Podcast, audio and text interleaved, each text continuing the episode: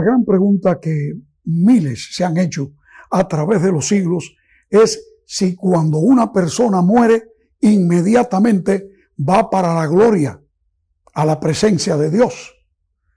La respuesta correcta a esta pregunta es sumamente importante porque de ello depende nuestra confianza en Dios, en su justicia y también en la revelación de su santa palabra, la Biblia. Hay versículos en este libro que aparentan contradicción y uno de ellos es el que presenta la conversación de Jesús con aquel ladrón que se arrepintió colgando de la cruz junto al maestro aquel fatídico viernes de tarde. Y dijo a Jesús, acuérdate de mí cuando vengas en tu reino. Entonces Jesús le dijo, de cierto te digo que hoy estarás conmigo en el paraíso. Esta fue la respuesta que Jesús le dio a la pregunta que aquel hombre le hizo. Es que él le pidió que cuando viniera Jesús en su reino, se acordara de él.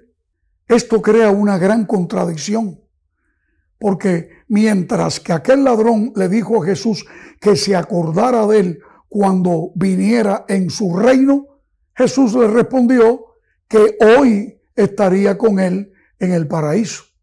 Esto en efecto crea una gran controversia, porque podemos preguntarnos, ¿estuvo Jesús realmente ese viernes en el paraíso junto a su Padre? El hecho es que dos días más tarde, el domingo en la mañana, cuando Jesús resucitó, se encontró con María Magdalena y entonces allí el Señor le dijo algo importante. Jesús le dijo, no me toques, porque aún no he subido a mi Padre, mas ve a mis hermanos y diles, subo a mi Padre y a vuestro Padre, a mi Dios y a vuestro Dios. Evidentemente, Jesús no fue al paraíso ese viernes cuando fue crucificado junto al ladrón. Entonces, ¿por qué le dijo al ladrón arrepentido que hoy estarás conmigo en el paraíso? ¿Sería acaso que el Señor le dio lo que llamaríamos una mentira piadosa para consolarlos? Yo creo que todos estamos de acuerdo en que Jesús nunca mentiría. Él nunca proferiría en sus labios algo que no fuera la verdad. Para comprender bien este asunto, debemos analizar el origen del el lenguaje en que fue escrito este versículo. Fue escrito en un dialecto griego llamado koiné, muy antiguo, por cierto, es una lengua prácticamente muerta hoy, que no tenía signos de puntuación, comas, puntos suspensivos, y entre ellos tampoco contaba con esas conjunciones tales como la palabra que, que se ha colocado en los textos actuales. La realidad es que en el texto original griego, el texto dice de esta manera, de cierto, de cierto te digo, hoy estarás conmigo en el paraíso. Notan ustedes que es una expresión continua. No hay ninguna coma que señale una pausa. Ahora bien, podríamos nosotros hacerle el favor a la manera en que se ha traducido actualmente y poner una coma en este momento. De cierto, de cierto, te digo, coma, pausa, hoy estarás conmigo en el paraíso. Sin embargo, como nadie puede garantizar que ahí deba estar la coma, podríamos cambiarla y hacerlo de esta manera como lo vamos a leer en este momento. De cierto, de cierto te digo hoy, pausa, ahí va la coma, estarás conmigo en el paraíso. Noten ustedes que hay una diferencia. Yo creo que yo no tengo ninguna autoridad para colocar la coma allí, pero también creo sinceramente que nadie más tiene autoridad para ponerla donde él quiera ponerla. Puede verse claramente que al cambiar la posición de la pausa o de la coma, cambia totalmente el sentido de la expresión del texto. Una cosa es que Jesús le garantizara a aquel ladrón arrepentido que ese hoy, es decir, ese viernes, exactamente ese viernes, él se reuniría con Jesús en el reino de los cielos, en el paraíso. Y la otra cosa es que Jesús le garantizara en ese hoy, es decir, ese viernes, te doy la seguridad que estarás conmigo en el paraíso. Y esto está más acorde con lo que el ladrón le dijo, cuando vengas en tu reino. Parece que esto último está más de acuerdo con el pedido del ladrón. Acuérdate de mí cuando vengas en tu reino. ¿Cuál es la forma correcta entonces? Se puede saber la realidad de esto no solamente con el texto que estamos estudiando, sino también con el estudio del el contexto. ¿A qué nos referimos con ello? Ah, a otros versículos o partes de la Biblia que nos hablan sobre el tema en forma también específica. Como ya les mostré anteriormente, Jesús le dijo a María, no me toques porque aún todavía no he subido a mi Padre. Si hubiese subido el viernes no podía decirle eso a María. Pero hay otras pruebas también que quisiera mostrarles. Eh, no mucho antes Jesús le dijo a sus discípulos las siguientes palabras. El que come mi carne y bebe mi sangre tiene vida eterna y yo le resucitaré en el día postrero.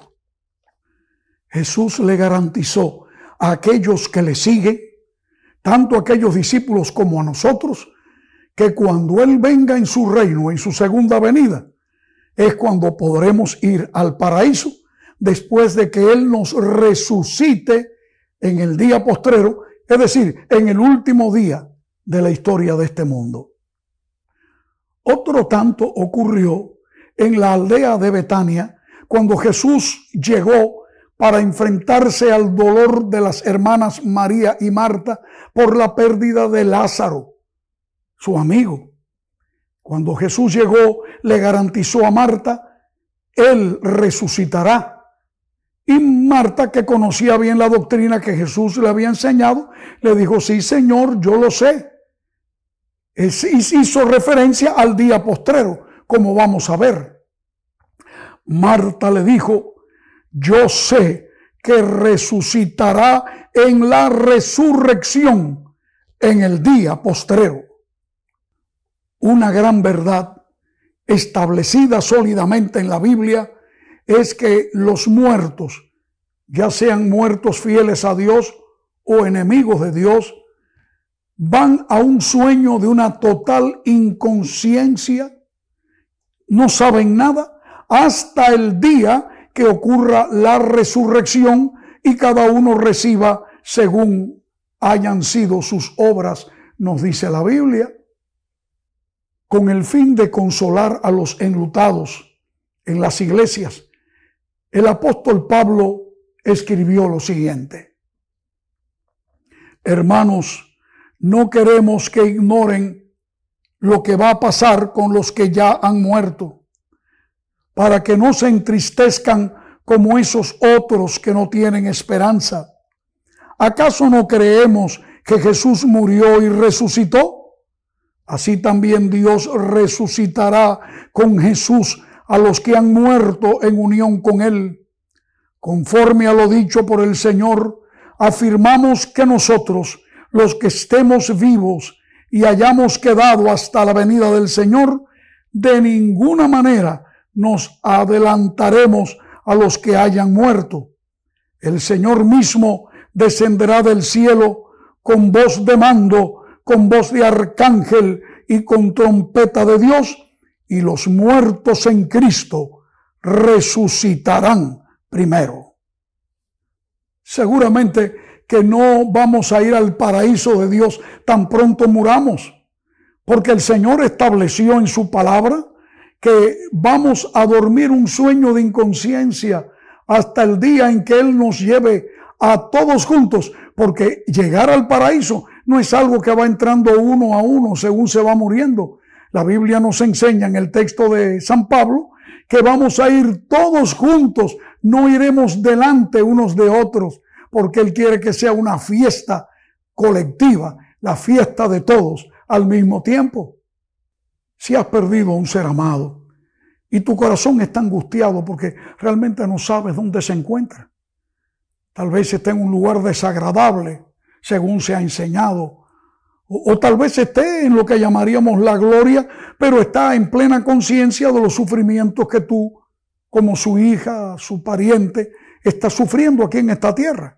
Yo quiero decirte que no tienes que tener esa preocupación porque la Biblia no enseña eso. Nos enseña que todos dormiremos al morir un sueño de total inconsciencia sin saber nada hasta el día en que seamos resucitados te invito a confiar en lo que la Biblia nos enseña.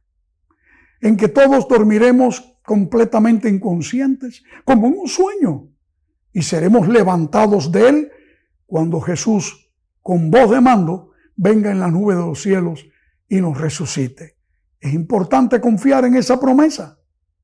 Yo quiero mantener mi fe en mi Salvador Jesucristo, confiar en sus promesas y en su palabra escrita, la palabra de Dios, la Biblia. ¿Acaso deseas tú hacer lo mismo? Quizás tengas en tu mente muchas preguntas más sobre este tema y quiero darte la buena noticia, es que estamos dispuestos a compartir contigo la investigación de las respuestas correctas. Vas a encontrar aquí en esta pantalla cómo comunicarte con nosotros. Agradecemos que te suscribas para que puedas seguir escuchando, recibiendo, mejor dicho, los mensajes de estos cortos videos. Es nuestro deseo que Dios te bendiga mientras crees en lo que la Biblia nos enseña.